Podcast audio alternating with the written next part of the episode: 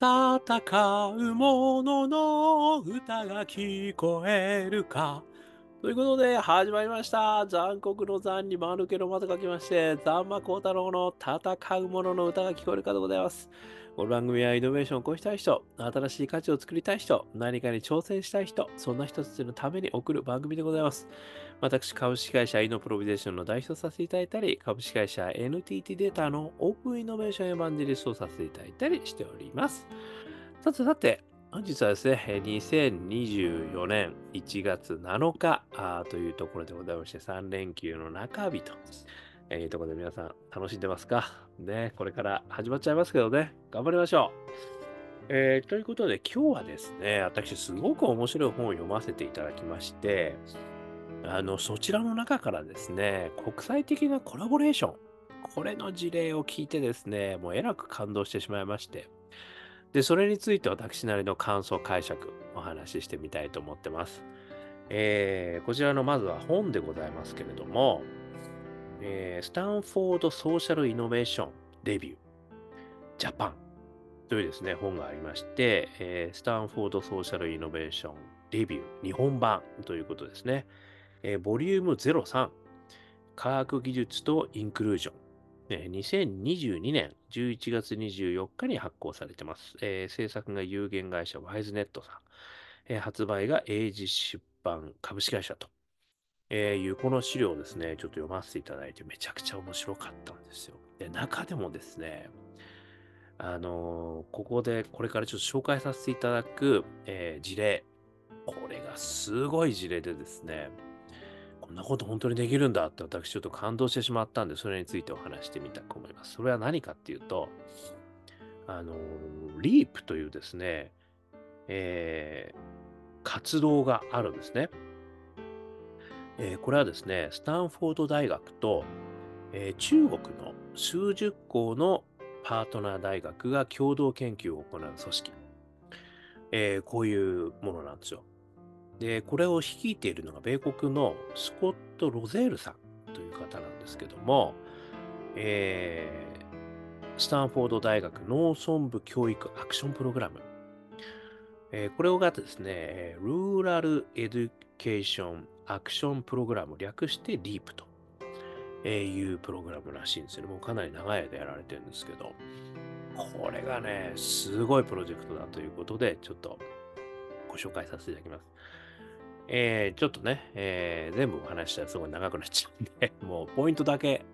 ちょっと引用させていただきますね。私の感動したポイントです、しかも。いきますよ。えー、スタンフォード大学の農村部教育アクションプログラム REAP は中国農村部の人々の生活を改善するために中国とアメリカ、ヨーロッパの大学による比類のない共同研究体制を確立した。当時のスタッフ、これあの最初のスタッフですね。設立当初のスタッフですね。これはスコット・ロゼールとリサーチアシスタントの2人だけだった。今日では、リープは中国各地の30の大学の教授とその教え子たちとパートナーシップを築いている。2006年以来、ルイプは様々な介入策について70以上のエビデンス評価を実施した。リープはこの地域で大規模な RCT を繰り返した。これによって明らかになったのは、禁止の子供にメガネを与えると、学習成果が直ちに、そして劇的に向上し、学業に関する不安も減少するということだ。全員が学習により集中できるようになったクラスでは、禁止でない生徒たちの学習成果までもが向上したって書いてるんですよ。すごくないですか、これ。中国、アメリカ、ヨーロッパ大学が共同して、中国における農村の方々の生活の質を向上しようというプログラムを2006年からやってるんですよ。すごいですよね、これ。いやー、ちょっとね、私、本当感動しました。そして、成果がね、ちょっと今紹介したのは一部の成果でございまして、ものすごいたくさん成果出してるんですよ。これをね、3つのポイントでちょっと私なりに、えー、早速お話ししてみたいと思いますね。まず1つのポイントなんですけども、1人のパッションから始まっているっていうことですよね。これがね、このアメリカのスコット・ロゼールさんという方がですね、あの大学院生時代に、この中国のこのプロジェクトの方に、ちょうどあの中国の方からも海外の人たちをですね、招聘しながらいろんなプロジェクトやっていこうと時期に重なってですね、で、これを始めていくことができたということなんですけども、もともとこの実はロゼールさん、お父さんからですね、中国語のえ学生時代に中国語やっとけお前っていう話をいただいてたらしいんですよ。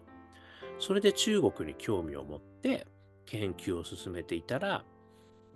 この農村部の課題感っていうことがすごいこう気になって、で、ちょうどこのプロジェクトがあって、それが彼のこのパッションによって進み始めたっていうことなんですよ。で、さっきもね、お話しした通り、2人ですからね、最初。これ、スコットさんとアシスタント。ね、これ2名、2名しかいないんですよ。そこから始まってんですよ。だからね、あのー、しかもね、こういうその中国の農村部の、あの、この解決策に関してはもう今となっては第一人者になるんですよ、スコットさ。そしてさっきもお話した通り、もう30以上の大学の教授、教え子と、あの、パートナーシップ結んでやってんですよ。最初、2人から始まったのが今となってはもうそんなに広がっている。そしてね、さっきお話ししたような課題の解決もできてるってことなんですよ。これは本当に私、やっぱりこう一人のパッションからね、始まるんだなと。まあ、あのー、その中国のね、あのー、まあ、お父さんから中国語やっとけって言われたの、これは偶然だし、あとその農村部のところのね、ものにあの興味持ったっていうのも、これはおそらく偶然なんですよね。でもその偶然なんだけども、その自分が、いや、ここってなんかすごく俺やりたい。あのー、まあ、もしかしたら、情熱のポートフォリオから言うとね、あの、リタパッションなのかもしれませんよね。やっぱり農村部の生活の方々の向上したいという方、しかもね、アメリカの方が中国のですからね、相当離れてるわけですよ。しかもイデオロギーもね、随分離れてるわけですよ。でもそこにね、パッションを持って、やればですよ。これはもう、イデオロギー関係なくね、できるんだと、えいうことをね、まずは証明していただいてる。これはみんなに知ってもらいたい。これが一つ目でございますね。そして二つ目なんですけれども、あの、イデオロギーを超えるコラボレーションがね、やっぱり可能なのであるということですよね。で、あの、まあ私もですね、実はあの中国とかね、世界20都市にオープンイノベーションコンテストやらせていただいていましたので、もう各地に行ったんですよ。そうするとですね、あの、現地の人たちっていうのは何かこういろんな報道とかでメディアでこう言われてるようなこともあるんですけども、もうそんな全然関係なくですね、あの、やっぱりこう人と人として、あの、関係性が築けるんですよね。そしてそこにいる人たちは、もう一緒に、我々と一緒に喜ぶことだってもちろんできるし、一緒に悩んでることだって同じようなこと悩んでるんですよ。そしてそれをね、あの、やっぱりみんな解決したいと思ってるし、もちろんみんな家族と一緒に、もしくは友達や仲間と一緒にね、あの、幸せに暮らしたいと思ってるんですよ。この点に関してはみんな全く同じなんですよね。どこの国の人だって全く同じなんですよ。だからそこになんかイデオロギーとかなんかね、あの、もうそういうことはね、全然関係なくなる。だから、そこにおける課題感をですね、みんなで一緒にこう解決していくっていうアクティビティが生まれると、これはね、もう一丸となって、あの、どこの国の人だろうが何だろうが一緒にできるっていうのはね、私は身をもって体験したんですよね。だから、もちろんね、あの、そういったプロジェクトの中でも大変なことは起きるんですよ。あの、やっぱり生活習慣とかフードとか全然違うんでね。それもやっぱり理解するっていうことは、それはそれでね、必要ではあるんですよ。でも、やっぱりそういったことをね、こう、本当にこう、現地、現場の人たちが、こう一緒にやり始めるっていう。で、その、ある意味その、一人からのパッションでね、そして地元の仲間の人たちとね、一緒に話し合いながら、で、こう理解を得ながらやっていくっていうことはね、これはね、間違いなく、あの、できることなんですよね。で、それがこう、活性化してくると、これでもね、あの話があるんですけど、実は中国政府もそれを応援してくれるようになってきてるということもあるわけですよね。だからやっぱりそういった動きから、ある意味ね、あの全体、まあ、国全体だったり、世界全体、社会全体を動かすアクティビティにしていくこともね、やっぱりできるんですね、と、スコットさん、というふうにね、私はちょっと感動しました。このスコットさんのパッションすげえなと。これが2つ目ですね。そして3つ目なんですけれども、これはですね、地元に根ざした真の課題の探求なんですね。あの、まあ、私も何回も言ってるから皆さんね、あの顔に唾がかかってると思いますけれども、もう一回言いますけども、現場100回なんですよ。要するに、現場に行かなくては何も始まらない。ね、そして現場に行って、ただ行くだけでもダメなんですよ。100回行くってことなんですよね。で、まあ、回数こなせばいいかってことでもないんですけど、でもやっぱり100回行って100回対話するんですよね、そこの人たちと。で、本当に何があのそこに置いてね、まあ、もしくはもうそこに住んじゃうってことですよ、やっぱりね。そうしない限り、そして住むのもね、ほんのちょっと住んだだけぐらいじゃダメで、やっぱりちゃんとそこにこう根付いていかないと、あの、そこの人たちの本当の課題なんて絶対に分かりこないわけですよね。で、このスコットさんはね、それをこうやられてんじゃないかなと、私、あのちょっと表面面ですけど思ったということで、あの、もともとその大学院生の時には、米なんですよね。あの、米の改良品から入ってるんですよ。この農村のね、生活向上というところで、やっぱり技術なんじゃないのっていうところで入ったような感じなんですよね。米の改良品から入ったんですけど、でもね、その後変わっていくんですよ。で、やっていく中で、実はその農村の方々の課題感っていうのをちょっとやっぱりいろいろこうヒアリングして調べてみると、実は教育だったってことに気がつくんですよ。で、そこから大きな方針転換をしてるんですよ。で、今度はじゃあ教育って何なんだと。教育じゃあね、あの、ただ単にね、あの、なんか配ればいいのかと。もしくは先生をね、あの、入れればいいのかと。なんか寺子屋やればいいのかと。いうふうに、まあ、ね、やっぱり教育ですよね、とかね、思うじゃないですか。でもね、そっからさらに深掘りしてるんですよ。そうしたときに、出てきたのが禁止なんですよ。実は禁止の人たちがものすごく多いってことに気がついたんですよ。これも気がついたっていうのはちゃんとした調査をやった上で統計的にそれが出てきたってことなんですよ。で、その禁止の方々こそですね、ここの非常に大きな課題であるということで、メガネをくらあの配るということを始めてるんですよ。で、これもね、あの、配るのはすごい大変だって書いてあったんですよ。やっぱりその現地の人たちの、あの、生活も圧迫しないような形にしなきゃいけないし。あとはやっぱこう政府からのね、あの、お墨付きももらってやるとか、やっぱりいろんなこう調整事が必要なわけですよね。でもそれも乗り越えてやってるんですよ。それでね、あの、これさっきね、ちょっと少しお話しましたけれども、あの、学習効果がね、劇的に向上したって書いてるんですよ。そして学業に関する不安も減少したっていうんですよ。これがね、本当にこの、まあ、仮説検証ですね。リサーチして、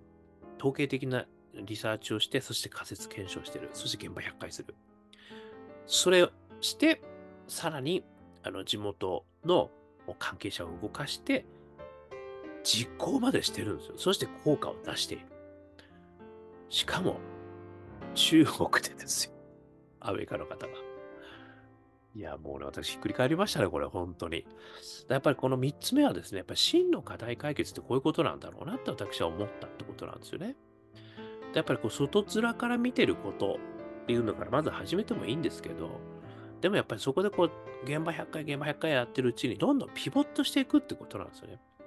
で、それはやっぱり現場100回行ってこないと、で、やっぱり現場の人たち、現地の人たちと信頼関係に結ばない限りですね、やっぱりそういうことはできないですよね。だそこまでやられてるんですよ、このスコットさん。すごい。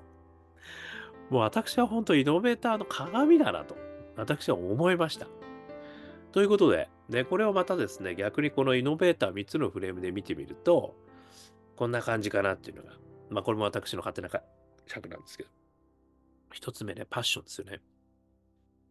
これはもう農村の貧困な方々を救いたいから始まってんですよ。しかもね、もともと中国語習えって父さんから言われたと。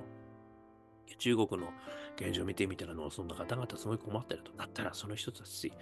なんとかしてあげたいっていう、もうリタパッションじゃないのかなと私は思うわけですよね。これが一つ目。そして二つ目。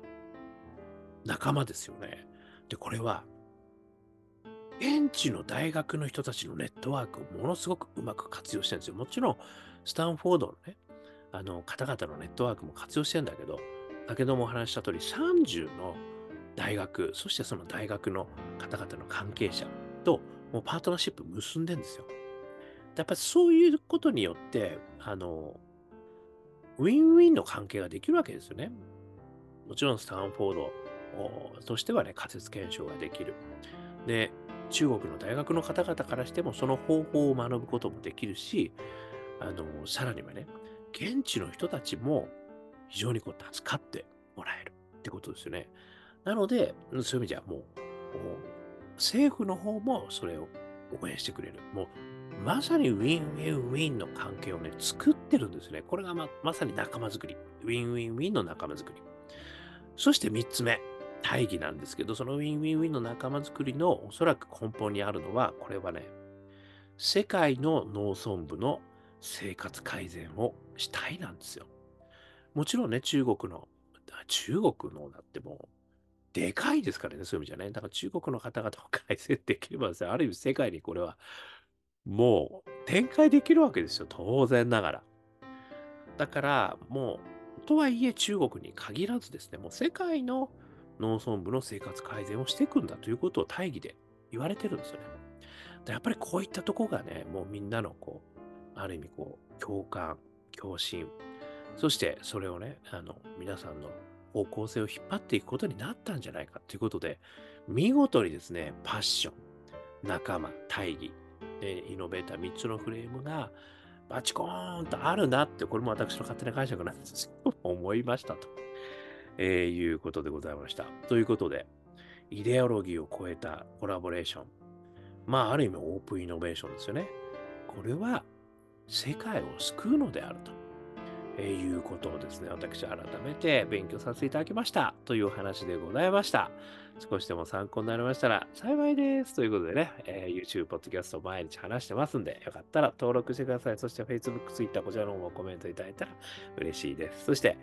えー、我がアカペラグループ香港ラッキーズはですね、えー、ストリーミングはね、あのー、皆さん見ていただいた方ありがとうございましたね。ワンマンライブのストリーミングね、えー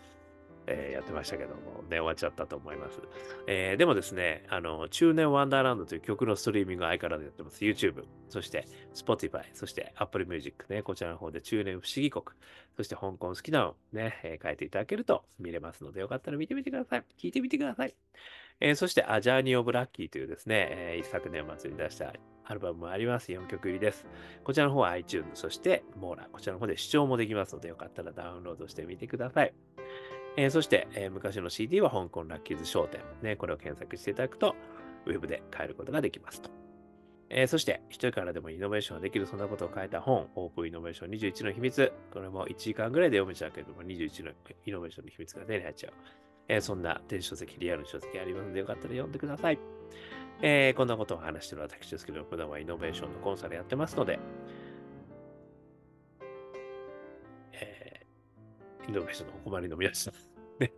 企業の方でも、個人の方でもね、えー、お気軽にご連絡くださいませ。えー、さらにですね、えー、起業家の皆さんも応援してます。えー、何度でも挑戦できる世界を、